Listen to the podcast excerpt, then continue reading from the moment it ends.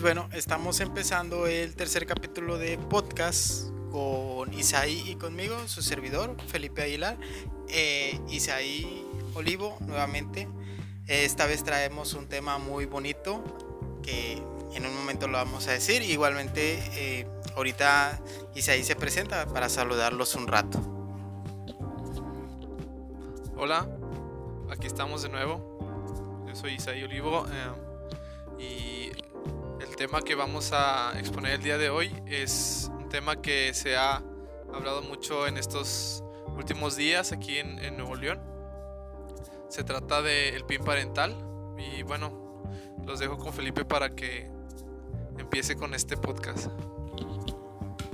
Ok, muchas gracias Isaí. Este, como bien ya lo dijo Isaí, el tema de hoy es el PIN parental, un tema que hace poco estuvo siendo escuchado porque trata de una ley que hablaba sobre que los padres pudieran elegir si sus hijos podían o no escuchar sobre temas de sexualidad o religión. Más bien va sobre temas polémicos que sientan que puede que sus hijos no están preparados para escuchar. Pero aquí tal vez la mayor polémica que causó fue el hecho de que siquiera se pensara que la, que la sexualidad no debe ser enseñada en la escuela. Y la verdad se causó, eh, de antemano menciono que la ley ya fue rechazada, no consiguió los suficientes votos, fue propuesta por este por el partido este el PAN. Eh, fue apoyada igualmente por el PAN, pero pues lógicamente no fue apoyada por el resto. Este, entonces pues simplemente no, no procedió. Pero entonces pone como que una cuestión sobre la mesa, que es esto de que de verdad se pensó el hecho, se puso como que en perspectiva de que los hijos o los niños o los adolescentes no deban aprender sobre sexualidad en la escuela. Y la verdad, es cierto, la cuestión de la religión es un tema polémico, pero nunca ha sido tan polémico. Incluso hasta donde sé, no enseñan religión en la escuela. Hablan del tema, porque hasta eso las escuelas son laicas, pero no se ponen a enseñar como sobre el tema. En cuestión de historia, lógicamente tienen que ver de religión, pero en un momento les dicen, les inculcan algo, a menos de que la escuela sea católica, o sea mormona, o sea este protestante, donde definitivamente les van a enseñar sobre religión. Pero aquí estamos hablando de escuelas públicas, escuelas donde se enseña, se debería enseñar todo, escuelas laicas. Pero el tema que sí se estaba representando era el tema de sexualidad. Isaí, ¿qué tienes que decir al respecto sobre esto? Bueno, yo quisiera dar unos datos que estuve investigando. Y bueno, esta ley em, eh, nace en España por un partido político llamado Vox. Y bueno, la, la ley proponía que los padres, más bien las escuelas, tendrían que eh, hacer una solicitud escrita para para que los padres aprobaran que sus hijos participaran en actividades pues que no formaran como parte del, del, plan escolar, del, del, plan curricular. La cuestión es que esta ley abarca muchos temas, que principalmente lo que en, en nuestra ciudad sonó fue la cuestión de la educación sexual. Pero nos, se presenta otro problema. La cuestión es que el, bueno, las instituciones educativas tienen que ah, eh, informar a los familiares para que sus hijos puedan recibir clases de educación sexual um, o no sé de algún de, algún tema en general como lo es la, identidad de género, todas estas cuestiones, no, no recuerdo cómo, cómo se le llama a, a eso en general, pero bueno, esto siendo pues siendo probado podrían dar pie a que a una discusión no sobre cuáles son los temas que son éticos o moralmente polémicos que supuestamente esta ley es lo que lo que deja en entrevisto por así decirlo que los padres van a tener el derecho de que sus hijos reciban eh, educación extracurricular pero ellos van a decidir si para ellos es una cuestión polémica, eh, bueno, ética y moralmente polémica, que como menciono, abarca muchos temas. No solo esto de la educación sexual, pero principalmente en México yo siento que sí es muy importante la educación sexual viendo las estadísticas, siendo que muchos de los de los embarazos que existen en nuestro estado y en general en el país son pues, por madres adolescentes, donde podemos ver que los niños sufren de abuso por parte de familiares y también personas ajenas a la familia. Y muchas veces no, no existe una educación para identificar este tipo de, de cuestiones en, en, la juventud o en la, en la niñez. Eh, tú no sé qué quisieras agregar, Felipe. Pues hay mucho que agregar, Isaí, hay mucho que agregar a esto. Es que cuando sobre este tema fue Isaí quien me lo comentó. Isaí un día este, cuando estábamos viendo qué tema, qué tema iba a ser el siguiente a tocar ah, en el podcast, pues estábamos pensando en muchos, o sea, que tienen que ver, o sea, sobre sexualidad o sobre justamente sobre religión o sobre, no sé, un tema sobre contaminación, este, sobre violencia, o sea, muchos temas. A nosotros nos gusta tocar como que temas más serios y si todo sale bien, pues igual y mañana traemos un podcast más relajado, sin tanto, sin tanta seriedad. Pero entonces Isaí me comentó que, que había un tema a tratar que, se, que estuvo hace poco, que era el de PIN parental. Y cuando me lo comentó, yo me casi como de como, o sea, una ley para donde los padres puedan elegir este si sus hijos deben de escuchar sobre temáticas sexuales. O sea, a mí en mi cabeza no me entraba cómo alguien podía pedir eso. O sea, es como como para mí fue, honestamente, si ahí no sé qué pasó, pero para mí, para mí fue como el querer retroceder. O sea, tanto que costó, tanto que le costó a este maestro meter la educación sexual a las escuelas, como que ahora lo quieran volver a quitar. Y de hecho es como ahí comenta, o sea, a mí me tocó ver una vez unas estadísticas sobre embarazos en adolescentes. Y en mi cabeza estaba que según deberían estar disminuyendo los embarazos en adolescentes. Estaba yo de que, ah, bueno, no va a haber problema. Este, eh, hace 10 años habían tantos. Para este año quiero pensar que son menos, porque quiero pensar que hay mayor, que ya no hay tantos temas tabús, que este tema de sexualidad ya no está tan como que satanizado y que se puede hablar más libremente en las escuelas y por ende las chicas y los chicos van a poder saber más sobre esto, que para mí va principalmente al cuidarse. Y me encuentro con que las estadísticas decían que hay más embarazos en adolescentes. Y yo así como de, what? O sea, o sea, que o sea, no están aprendiendo, o sea, al parecer. Siempre a mí me ha tocado dar conferencias sobre este sobre sexualidad en secundarias, en preparatorias y en universidades. Y yo siempre voy con mente de algo. Yo sé, o sea, yo no voy con la mente de decirles que tengan relaciones sexuales este, responsables a un nivel de que solo lo tengan con una persona o que solo lo tengan este, de vez en cuando, o sea, con, con tu pareja.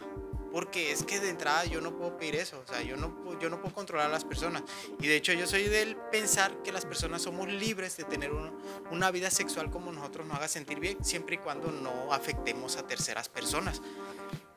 Pero entonces para mí al momento de enseñar sobre cuestiones de sexualidad va más sobre la protección, sobre, ok, tú no quieres tener hijos, tú, no, tú este, quieres disfrutar de tu vida sexual y encuentras a otra persona que quiere disfrutar de su vida sexual, adelante, ten tu vida sexual sin molestar a alguien, porque si la otra persona quiere, tal vez no, ni son pareja, pero eso es X y a las personas les debe de valer si son pareja.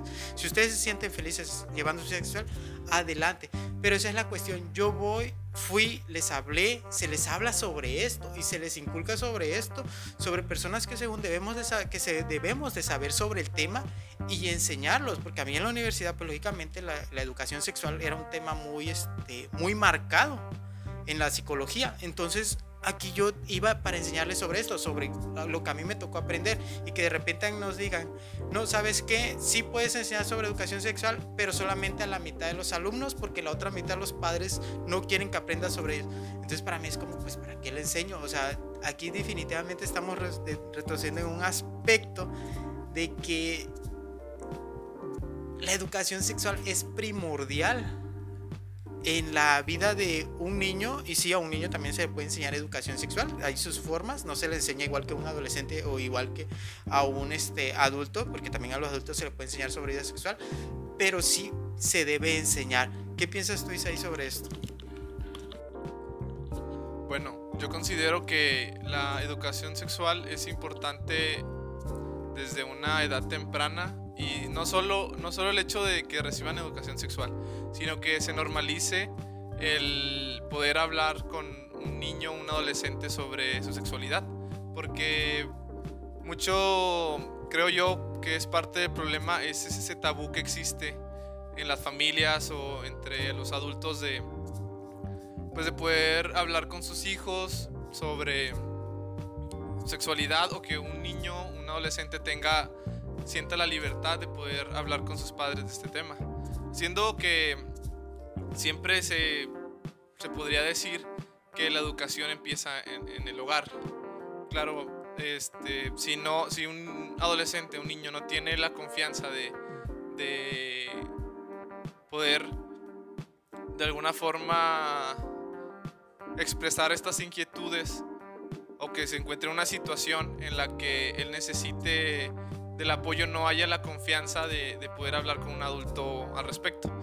Otro tema que, que, viene a flote es el del abuso infantil, porque es algo que existe mucho, principalmente aquí en México. Aquí estaba leyendo unas estadísticas y bueno, aquí en, eh, en los casos que conocemos, que son bastantes, también entra un sesgo, ¿no? Porque no las estadísticas nos muestran pues los casos que son reportados, los casos que son denunciados, pero no no se habla de esos casos que suceden y que a veces no, no llegan a, un proceso legal o algo así, son cosas que quedan este, y generalmente es entre, en la familia, o sea, dentro de la familia es donde principalmente se, se encuentran estos casos de, de abuso.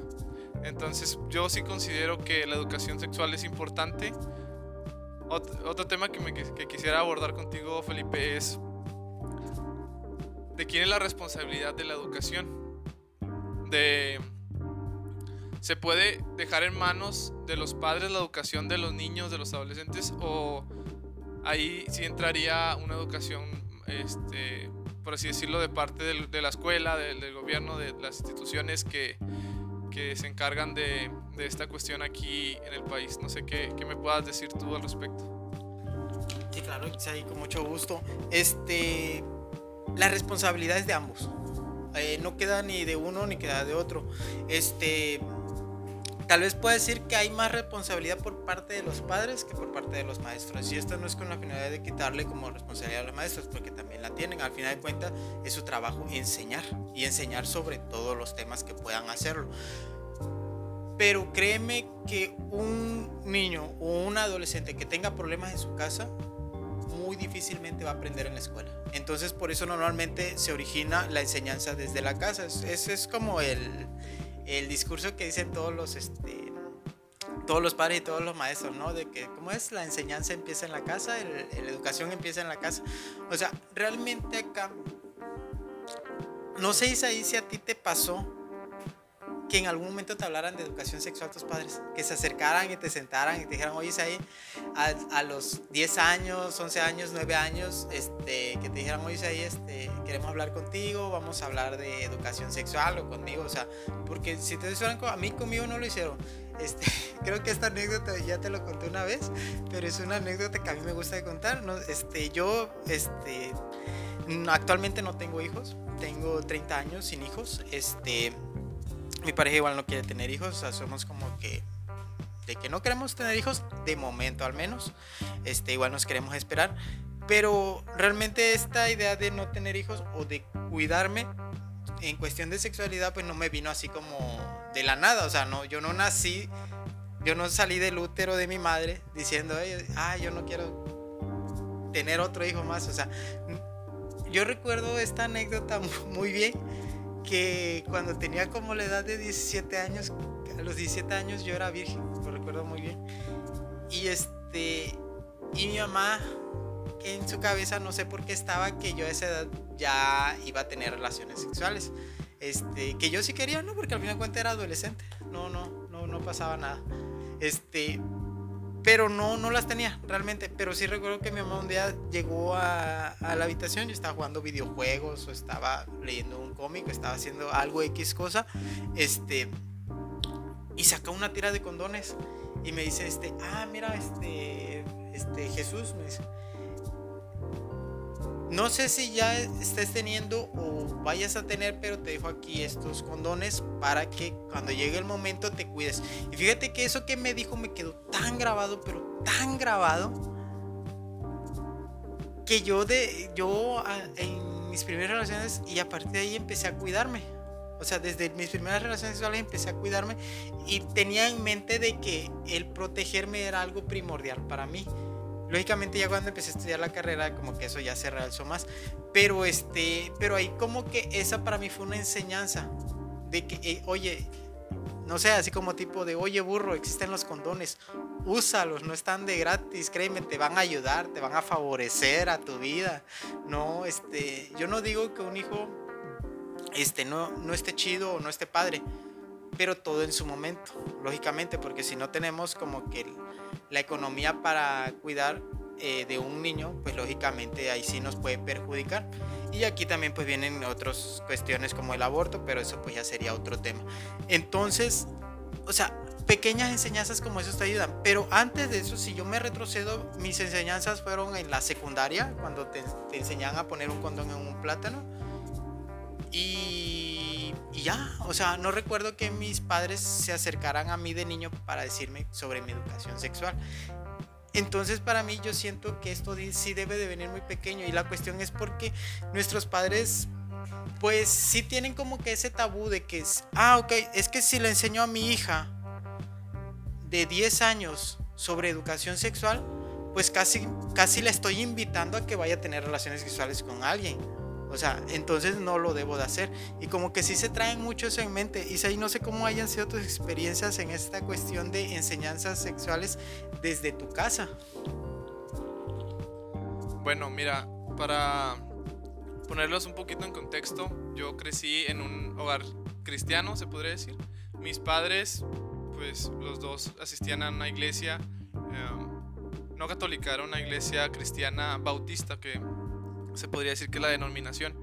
Y desde, bueno, yo desde que nací, pues yo nací en, en, esa educación. Se me, se me inculcó desde muy pequeño, pues íbamos todos los domingos a la iglesia, entre semana, participábamos en las actividades y eso influyó mucho en, en, esta cuestión, ya que en la iglesia a los niños menores de 12 años no se les permitía asistir como a, las, a los estudios o, a, las clases eh, que tuvieran que ver con esta cuestión dentro de la iglesia. Porque en la iglesia sí se hablaba de sexualidad, pero sobre todo en caso de los adultos. Y em, siento que, bueno, todos tenemos como un periodo de latencia sexual, ¿no? Que es cuando no, no sientes tu atracción, por, por así decirlo, por, por estas cuestiones que que eso yo creo que termina por ahí de entre los 10, 12 años. Bueno, que fue más o menos en mi caso. Antes de eso eres totalmente desinteresado de estas cuestiones, no, no te interesa quizás saber o no, no, te, no ya ves que, no sé si te pasó, pero que de niño eh, no te gustaban las niñas o, así, ¿no? Decías, ay, qué asco las niñas, tienen piojos o cosas así. Eh, esto, esto sucede, pero eh, llega una edad que empieza a despertar esto, este interés en ti. Entonces yo recuerdo que en mi casa yo no sentía la confianza de hablar de estos temas con mis padres por cuestión de que las pues la creencia de ellos es que era algo que yo no debía conocer. Esto me a mí me hace pensar en en esa como represión sexual que existe en la sociedad y en personas que son miembros de alguna religión que es algo que, que está muy, muy arraigado en nuestra cultura, la represión sexual. es, es como tú lo dices, o sea, piensan o se piensa que si tú le hablas de sexualidad a un niño, eh, este niño va, va a, tener, a empezar a tener deseo sexual, cosa, cosa que no necesariamente tiene que provenir de ahí. O sea, es algo que naturalmente en ti se desarrolla. Y, y en esa edad es cuando tú empiezas a descubrirlo. Y que, en mi opinión, qué mejor sería no, no pasar por este proceso solo o, o de forma ignorante, que, que, es lo que yo siento ha provocado toda esta cuestión de los este, embarazos de adolescentes que existen en nuestra sociedad. Normalmente, no sé si tú lo has escuchado, Felipe, pero en, en, tiempos pasados, el caso, por ejemplo, de mi bisabuela, que eh, ah, he llegado a hablar con ella, no, no, no de la sexualidad, pero le preguntamos a veces de que no, pues que a qué edad se casó o cosas así.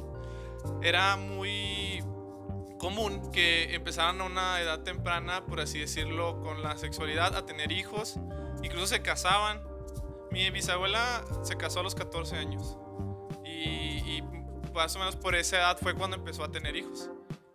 Cosa que a mí me parece, bueno, eh, que en ese tiempo se veía quizá normal o no se escanizaba tanto porque se podría decir estaba dentro de un matrimonio, pero es una edad, por así decirlo, bastante temprana. Ahora en estos tiempos se, se ve esto, pero desde otra perspectiva. Podemos decir que, que, ya han cambiado los tiempos y que quizá lo normal, o lo que vemos más normal es que las personas empiecen a, a, pensar en matrimonio, en tener hijos y eso, pues ya a una edad más, más, más adulta. Y lo digo de esta manera porque eso es como de forma como planificada, porque realmente muchos de estos embarazos adolescentes pues vienen de la ignorancia, ¿no? de, de, la cuestión que no planean tener un hijo, es algo que sucede y, y, es un problema al que te enfrentas, porque pues una decisión te puede marcar de por vida. Y el, el hecho de que exista esa represión sexual me parece de cierto modo negativo.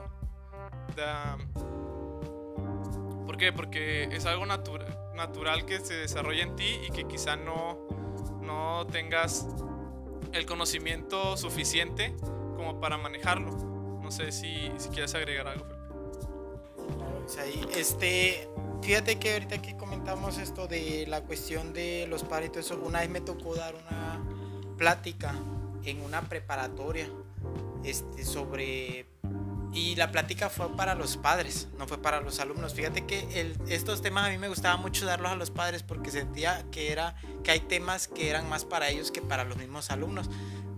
Este, habían temas como, sex, como violencia que me pedían que les diera a los alumnos y no es que yo no les tomara importancia, pero sentía que a los alumnos casi no le iban a tomar importancia a ese tema. Entonces a mí me gustaba dar otros temas, pero cuando me tocó hablar con padres recuerdo que yo les hacía una pregunta a, este, aquí a las personas que tenía a mi alrededor en, en ese momento, que eran mmm, personas, este, mujeres y hombres que rondaban entre la edad de 45 años, 40 años, este, muchos otros tal vez más jóvenes, como 30 años, este, pues eran alumnos de padres, entonces por ende ya eran personas ya un poquito avanzados de edad. Este, yo les hacía una pregunta a mí, no sé si tú te das cuenta que a mí me gusta como que retar a las personas con las preguntas, o sea, no me molesta confrontarlos a una pregunta. Y a mí no se, no se me hacía difícil, porque yo sabía que lógicamente muchos de estos padres tenían hijas, no se me hacía difícil voltearlos a ver y preguntarles, ¿qué harías tú si abres la habitación de tu hija y la encuentras masturbándose? O sea, entonces Mm, para mí no era poner en jaque a la persona porque le estaba haciendo una pregunta natural. En ningún momento yo sentí que estaba preguntando algo indiscreto o algo este, que no se debía de hablar. De entrada ni sabía si la persona tenía hija. Entonces, este, entonces le decía, ¿qué hacías tú si, si eh, abres la puerta de la habitación de tu hija y la encuentras masturbándose? Yo recuerdo que un padre me dijo de que este, no, pues cierro, cierro y dejo que continúe. Yo no sé si me decían eso porque no se querían ver así como que no, si le digo, la detengo, me va, me va a decir de cosas. O sea, cada padre tiene la forma de el libre albedrío de educar a sus hijos como gusten. Pero ojo, el libre, el libre albedrío no quiere decir que todos eduquemos de la manera correcta, porque hay manera correcta de educar y hay manera incorrecta de educar. De hecho, pues, esa es una cuestión, hasta siento que debería haber escuelas para padres, o sea, y de hecho sí las hay. O sea, desgraciadamente no tantas como deberían de haber. Pero en esta cuestión, o sea, cuando uno de verdad se pone a pensar, por ejemplo, Isaí que no tiene hijos, yo no tengo hijos, me hacen esa pregunta, para mí casi es irrelevante. O sea, yo no sé cómo se sentiría, cómo no se sentiría, porque no los tengo. Pero alguien que sí tiene hijos y alguien que tal vez puede escuchar este podcast y puede decir, oye, yo sí tengo hija y tú no sabes, ¿qué pasaría? De entrada, porque si yo encuentro a mi hija masturbándose, o sea, ¿qué voy a pensar? ¿Qué va a pasar? O sea, es porque mi hija ya está teniendo relaciones, o sea, mi hija este, es precoz, mi hija quiere sentir placer. O sea, en esta cuestión, y no es tanto que mencione la cuestión de que una niña a un niño, porque si te das cuenta es ahí, y esto sí está muy marcado, que en México la educación sexual es diferente para la niña que para el niño. La educación sexual no es igual para ambos. Digamos que en un niño es normal que sienta curiosidad por, este, por su pene, por tocarlo, por, este, por tener sensaciones al respecto sobre eso. Pero tú le puedes decir, ah, este, a, tu hija de 12 años, de 11 años, oye hija, si ya empiezas a, este, a sentir este, curiosidad por tu cuerpo, tócalo, este, enciérrate en tu habitación, este, mastúrbate para irlo conociendo. Y fíjate que lo que estoy diciendo es la manera en que se deben de hacer las cosas, enseñarle a tu hijo que su cuerpo es algo natural, que su cuerpo no es algo de lo que él deba de cierta manera avergonzarse o decir que esto no se debe hacer y que esto no y esto debe estar fuera. Que por cierto, o sea, nosotros estamos tocando un tema de sexualidad y hay, cabe destacar que la sexualidad no solamente se refiere a las relaciones sexuales, está el género, está el rol de género, o sea, todas estas cuestiones hablan de sexualidad. Entonces, aquí pues estamos metiendo simplemente esto de que la sexualidad es algo tan natural que si se toma de esta manera, así como tú lo sientes, así, lo va, así se lo vas a transmitir a tu hijo o se lo vas a transmitir a la persona que se lo quiere decir, porque también va para maestros que quieren hablar sobre sexualidad con sus alumnos. Si tú le enseñas a tu hijo que la sexualidad es un tema tabú, de esa manera lo va a tomar. No sé si a ti te ha tocado conocer, mayormente lo veo en chicas, de cierta manera sienten que las relaciones sexuales son malas. Fíjate que a mí me ha tocado este, escuchar de que de chicas que han tenido relaciones sexuales ya adultas, lógicamente, o sea, ya de 21 años, 22 años, que se sienten mal por haber tenido relaciones sexuales, pese a que sí querían y que sí lo disfrutaron, pero la razón por la que se sienten mal es porque sienten que el hombre obtuvo lo que quiso. Y es que eso fue lo que le enseñaron desde un inicio. En el momento en que tú tengas relaciones sexuales es porque le vas a dar lo que él quiere. Aquí entran muchas cosas sobre el pensamiento. No sé qué piensas tú en esa cuestión, Isaí. Pues bueno, aquí ya, ya creo que, que también entra el tema del machismo, ¿no? Que, que, que se vive en, en, nuestra sociedad. Cuestión que está muy arraigado también a la, a la forma en la que vemos la sexualidad. El, se podría decir que el, el dominio lo tienen los hombres, ¿no? De alguna forma sobre, sobre este tema. Se tiene más libertad como hombre para disfrutar de tu sexualidad que como mujer. Y es algo que se ha, que se ha estado viendo este, a lo largo de, de la historia. Eh, sobre todo de la, de la, historia más reciente, pues está, vemos estas cuestiones de liberación femenina y cosas así que, que hasta cierto punto se ve mal. Y bueno, son cosas que, que, se, que, se, tienen que corregir, ¿no? Hay, cosas que, que tenemos muy arraigadas que quizá no lo, en su momento no lo, no lo tomamos en cuenta, pero que están ahí. Y bueno, la generación de nuestros padres, siento yo, fue una, una generación un poquito más reprimida en estos sentidos, en, en, en todas estas cuestiones. Yo creo que que también es, es parte de, de, la educación sexual y, y, bueno, lo que a mí me, me causa un poco de curiosidad en estos casos es de quién, debe, o sea, quién debería estar a cargo de la educación. Se, existe la... De parte de los padres existe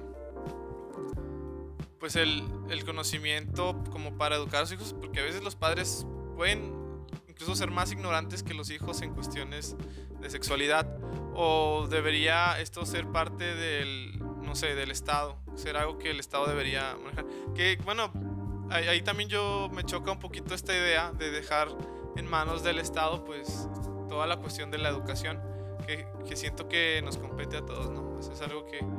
Pero bueno, lo que se ve aquí con el PIN parental es que siento que no estamos listos como sociedad para poder dejar en manos de los padres la educación, sobre todo la educación sexual. Digo, hay otras cuestiones que sí, que sí se ven en, casa que no te enseñan en otros lugares y de alguna forma eres el reflejo de eso. Tu forma de, de ser, de actuar, tu forma de pensar. A veces pensamos que nosotros tenemos, eh, nuestras ideas son propias y nosotros eh, pensamos de una forma libre, entre comillas, pero en realidad si lo analizas, te das cuenta que mucho de tus pensamientos, de tus prejuicios, provienen de tu educación, provienen de la gente con la que te has rodeado, lo que ellos piensan. Digo, si de repente a mí me puede suceder que me chocan algunos temas con respecto al machismo, con respecto a, a estas cuestiones. Quizá racionalmente no es algo que me podría causar una molestia o, algo así, pero el prejuicio que yo tengo, quizá uh, imitado de mis padres o, de la gente que me rodea, hace que yo tenga ese impulso y, y, a, veces no lo, no lo, no, lo, puedes, no lo puedes ver. Cosa que sucede con otras, con nuestras cosas. Hace poco estaba hablando con un amigo, eh, mucho de como de nuestra infancia, adolescencia, de lo que hacíamos, ¿no? De cómo te divertías, lo que hacías estábamos hablando precisamente de las caricaturas y, lo que veíamos. Entonces él me dice, es que yo nada más veía una hora de televisión. Nada más me permitían ver una hora. Yo podía ver lo que yo quisiera, pero nada más tenía una hora. Y, generalmente vemos que eh, entre los demás amigos que estábamos hablando, pues teníamos más libertad en ese sentido. Y este, este, este amigo me, me comenta, es que bueno, a mí me hacían hacer deberes y me ponían a estudiar y, muchas cosas. Y ya que yo terminaba eso, ya podía ver un poco de televisión.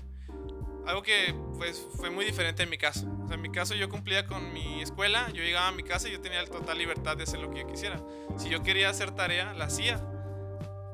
Sí me preguntaban, ¿tienes tarea? ¿Ya hiciste tarea? Cosas así. Pero no había una supervisión directa que, a ver, siéntate, haz tus deberes, haz esto, esto, y luego ya puedes jugar, ya puedes ver yo tenía bastante libertad, sobre todo para salir a jugar y cosas así.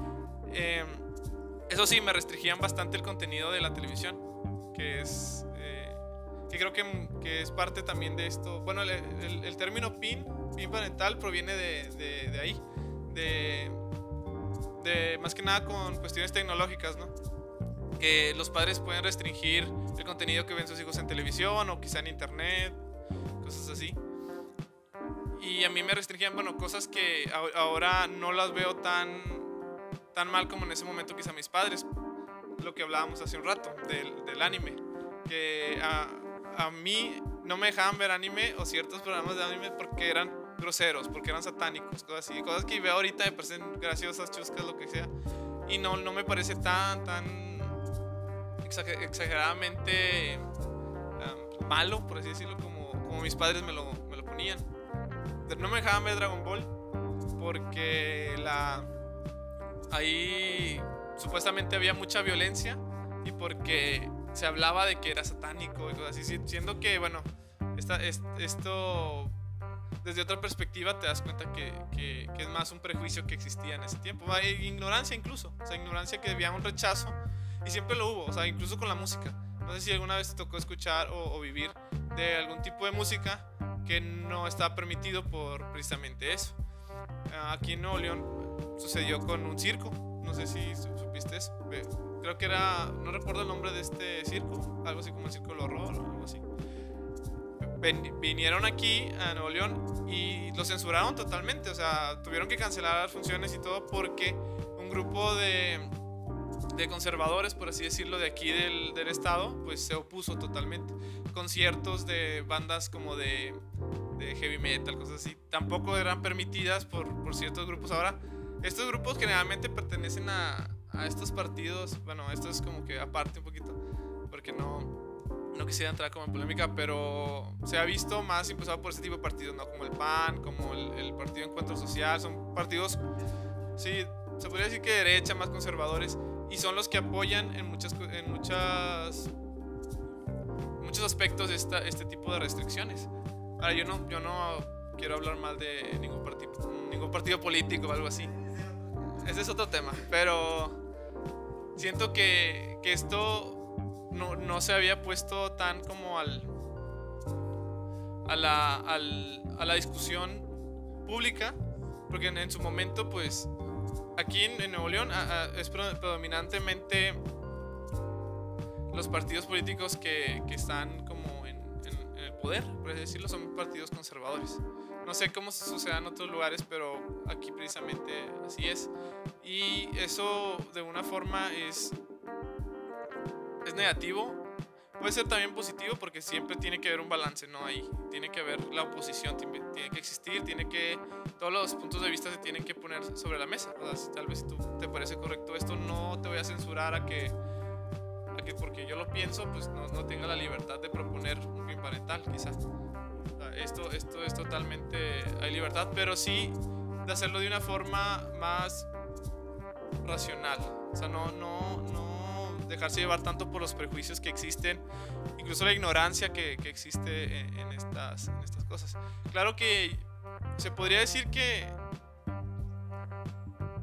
hasta se hace con una buena intención, ¿no? O sea, no, no creo que la, que la intención de, de, estas personas sea precisamente perjudicar a los, a los niños jóvenes, a, a, las personas eh, que reciben la educación no, no siento que sea así, pero sí se tiene que se tiene que poner esto en debate como se hizo y bueno, afortunadamente o desafortunadamente para algunos se, no se aprobó esta ley y yo siento que, que ya, ya se puede ver un poco el despertar de, de la gente, ¿no? Como te digo, a mí me pareció en su momento absurdo que se prohibieran este tipo de espectáculos. Recuerdo mucho que, que vino fue Marilyn Manson, creo, iba a venir o algo así, se iba a presentar acá. Y en la iglesia en la que yo asistía se habló del tema y se exhortaba a la gente a censurarlo, a, a no permitirlo, porque bueno, ya sabes, ¿no? Es como, eh, ¿cómo se le puede decir? Como abrirle la puerta al diablo, algo así, ¿no? Según ellos. Y, y se, se, se ve ahora, pero afortunadamente ya se puede poner desde otra perspectiva. ¿Sabes? O sea, realmente hay cosas que,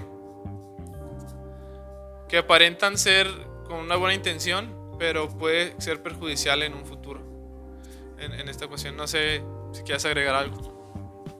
Sí, yo creo que Marilyn Manson está chido. Este. Aquí, fíjate, Isaí, este. Ahorita que estabas hablando de esto, venía algo en mi mente que era sobre la cuestión de que los padres decidieran qué deben aprender sus hijos y qué no. O sea, ahorita estamos hablando de, de, este, de, temas de sexualidad, de que los padres no permitan que los hijos aprendan sobre sexualidad. O sea, no estamos hablando de que la ley prohibiera este, decir que no se puede hablar de sexualidad, simplemente de que se les da la opción a los padres de decidir o no, pero es que igualmente a mí eso me parece como que un poquito tonto ponerlo a discusión, es que yo lo veo desde un punto de vista de que, o sea, si tú vas con, con un experto en sexualidad y le dices eso, oye, ¿tú crees que es correcto que a los padres se les decida si los niños deben o no aprender sexualidad? O sea, ¿qué crees que va a decir? O sea, lógicamente les va a dar un rotundo no, o sea, les va a decir, oigan, no hablen de cosas que no, que sienten que no saben, o sea, o que sienten que saben, pero que no se han metido a profundidad a tratarlo de comprender. Es como dice, como que si yo fuera padre y no entiendo las matemáticas. Ah, no quiero que mi hijo aprenda matemáticas. O sea, es que es igual a eso. O sea, es casi. Yo no sé de matemáticas. O sea, y lógicamente no voy a ir a decirle a un maestro, oiga maestro, quiero que usted le enseñe esto de las matemáticas a mi hijo, pero no le enseñe esto. O sea, deja en mano de los expertos lo que debes de darle responsabilidad. Si, si alguien pasó años de su vida aprendiendo sobre la sexualidad humana, deja que ellos se encarguen de ese tema. Y si en algún momento ellos sienten por X o Y razón que se debe poner un PIB parental, pues ya estamos hablando, ah, bueno, son los expertos y por algo lo están diciendo y ellos saben por qué. Porque hasta eso yo sé sobre sexualidad a rasgos generales. O sea, en, psicología lo vemos a rasgos generales porque debemos aprender un poquito de todo. Pero hay personas que sigan de lleno a esto, que son a quienes se les debe de preguntar. O sea, entonces aquí es donde viene. ¿Cómo le quieren poner esta responsabilidad en manos de personas que no tocan el tema tal vez este casi en nada, o sea, que tú digas este, ah, bueno, este a doña fulanita que es ama de casa, debemos de poner la responsabilidad si su hijo debe o no debe de aprender la sexualidad. O sea, no a mí en mi cabeza no me entró esta parte. Entonces, para mí el libre albedrío es algo muy padre que existe, es algo muy bueno. Siempre en mi, mi cabeza ha constado de que mientras la persona no le haga daño a nadie, puede hacer lo que ella guste. Se puede vestir como guste, puede hablar como guste, puede ser como guste. Si no, si su forma de ser o lo que hace no le hace daño a nadie, deja a la persona. Si la persona se la, se la pasa encerrado todo el día, si la persona se la pasa en la calle todo el día, si la persona se la pasa de fiestas todo el día y eso, a esa, y eso le gusta a la persona y eso lo hace feliz, pues déjalo, no te está afectando en nada a ti. Entonces aquí es donde viene la, la otra cuestión. ¿Por qué prohibirle a un hijo aprender sobre sexualidad? si en realidad a ti no te está afectando nada. O sea, entonces aquí la verdad es que se metemos muchas cosas porque hasta los padres pueden traer algunas cosas arraigadas dentro de sí, en sus pensamientos, que van a querer estar proyectando en sus hijos. O sea, haz de cuenta, un padre o una madre que pudo pasar por alguna violencia sexual, lógicamente que tal vez lo que menos va a querer es que su hija tenga que ver lo menos posible con temas sexuales, por el temor a que sienta que lo está exponiendo a algo, a un trauma que tal vez él puede pasar. La cuestión es esa, es tu hijo, no eres tú. Hay que saber diferenciar entre la vida de tu hijo y tu vida. Si tú hasta el momento tienes problemas con esa cuestión, pues ve al psicólogo, ve a tratarte, no tiene nada de malo. Trata problema y trátalo como debe de ser y deja a tu hijo que lleve su vida como deba de ser. ¿Sí? De acuerdo, si, si si tienen que impartir temas sexuales, déjalo que los reciba, porque los tiene que recibir. Y ya la escuela se encargará. Y si tú no te sientes preparado para hablar sobre sexualidad con tu hijo, pues simplemente prepárate. O está bien, o, o acércate a un profesional del tema y pregúntale cómo adentrarte al tema. Pero esa es la cuestión, no quieras tomar decisiones sobre algo que no sabes, porque ese es uno de los peores errores que podemos cometer, sentir que sabemos muchas cosas y a la mera hora simplemente la vamos a terminar regando por algo que no está.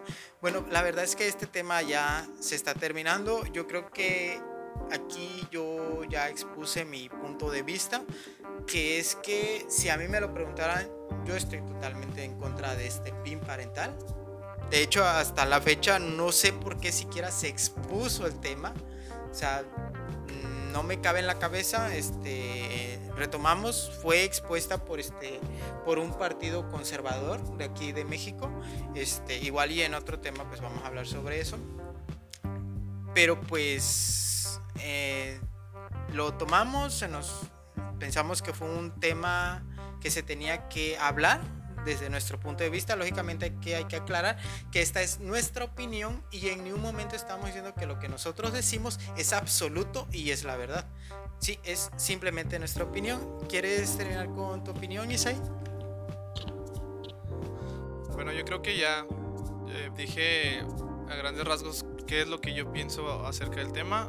Yo siento que es algo que, eh, a diferencia de ti, creo que sí, sí, siento que es algo que se debería hablar, pero no en cuestión de... de, um, de, decidir si se hace o no, más bien que lo que yo encuentro positivo es que se pudo, se pudo hacer público y, y se empezó a hablar más del tema, ya, ya la gente, bueno, en estos tiempos es más fácil que la información llegue. Claro que claro que existen muchos puntos de vista. Como, como dice Felipe, el, esto es meramente nuestra opinión, no, no tratamos de, de hablar como expertos porque de hecho no, no hablamos en, de forma es más como casual, ¿no? como una conversación también, no es, no es opinión de expertos, pero sí siento que este, esta situación del PIN parental abarca muchos temas, lo que nosotros ahorita nos enfocamos es en la educación sexual, que yo siento que es un problema de salud que más bien se debería ver desde ese punto de vista, desde el punto de vista de la salud, que bueno, es, hay expertos en eso, obviamente. Y, y lo que ya lo que se enseñe eh, les confiere más bien a los expertos, ¿no? No tanto a, la población en general. Pero sí es importante también recalcar que como, como padre o como, no sé si eres prospecto padre, quieres ser padre en algún momento, pues también que, que te informes, que estés este, bien informado de lo que de cuáles puedan ser las deficiencias que existen en, la educación, no solo en esta cuestión de, de, la educación sexual. Digo, la educación en México es un tema que quizá en otro momento hablemos, que es, que es algo que de alguna forma es deficiente, ¿no? Y, y pues en, en, sí esa es mi opinión. Yo creo que, yo creo que es, es positivo que se pueda poner eh, se pueda exponer el punto de vista eh, en esta cuestión, que, que ya se vio que la mayoría este, ha tenido ha tenido la, la decisión al, final, que se, que se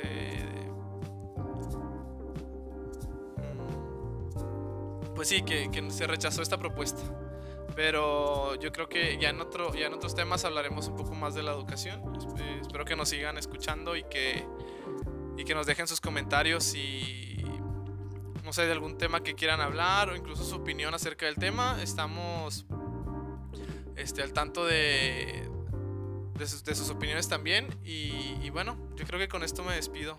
Eh, ahí te, te, paso el, te paso el micrófono, Pepe. Pues bueno, yo de antemano agradezco a las personas que escuchen el podcast. Este, no les pedimos más que disfruten este, este comentario y a quien no le gusta, pues igual es libre de no escucharnos, ¿verdad? Igual ah, yo tengo muchos podcasts que no me gustan y por ende no los escucho y a quienes los disfruto se lo agradezco mucho y por ende nosotros seguimos haciendo esto. Este, aquí estaríamos ya finalizando. Mi nombre es Felipe Aguilar. Este, estuve aquí con mi buen amigo Isaí Olivo y, y si todo sale bien, pues ya mañana estaremos trayendo un tema más libre que ya como que ya se nos está agarrando un poquito de costumbre, este, que traigamos un tema serio y un tema libre para relajarnos un poquito. Que tengan muy buena noche y espero que disfruten el podcast. Gracias por escucharnos.